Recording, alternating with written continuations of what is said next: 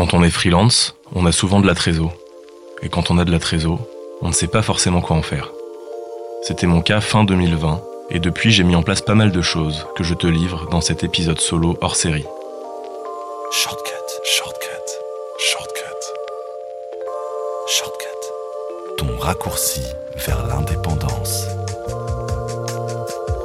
C'est parti pour 5 pistes de réflexion pour ta trésor qui pourront te servir à te protéger, à faire du bien autour de toi, à ton échelle bien sûr, à investir financièrement ou dans des outils qui te facilitent la vie, et également à t'entourer. Tu as accès à toutes les ressources dans la newsletter. Pour t'y abonner, le lien est dans la description du podcast. Concernant la partie protection, ça passe par trois choses pour moi. La mutuelle, la prévoyance et la retraite.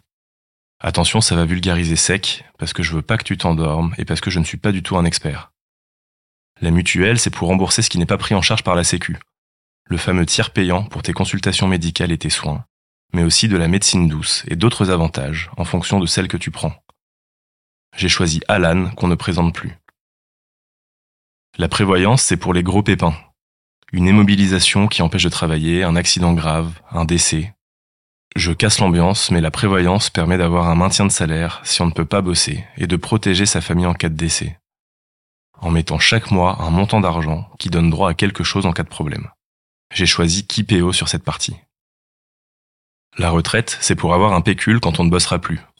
En tant qu'indépendant, c'est important de le prendre en compte tôt, même si c'est souvent dur de se projeter. Même système que pour la prévoyance, tu peux mettre chaque mois un montant mensuel qui te donnera droit à une pension définie en amont en temps voulu j'ai choisi Caravelle sur cette partie.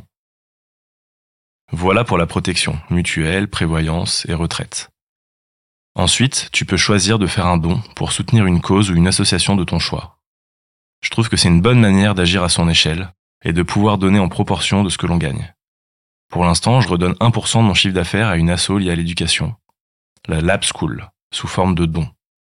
L'important pour moi n'est pas de donner beaucoup, ni même toujours à la même asso, mais d'être régulier dans cette démarche et de ne pas revenir en arrière. Qu'un pour cent, en gros, reste un minimum.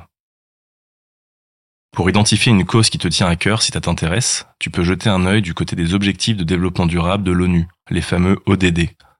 Puis trouver des acteurs qui vont dans le sens de cette cause que tu peux soutenir.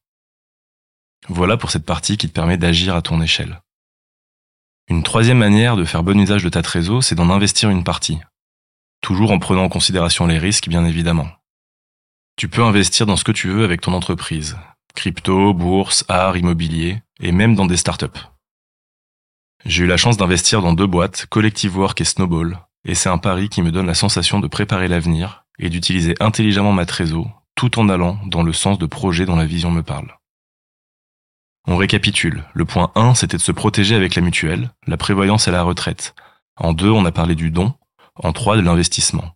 Et on en arrive au point 4, s'offrir les bons outils. Avant de te donner quelques outils qui me sont utiles, je t'explique mon raisonnement. Si une tâche me prend trop de temps, si quelque chose peut être automatisé, je cherche une solution et si une bonne solution existe, eh ben je la prends. Par exemple, Time Invoice pour faire mes devis et factures facilement. One Password pour ne pas perdre un temps fou à retrouver mes mots de passe.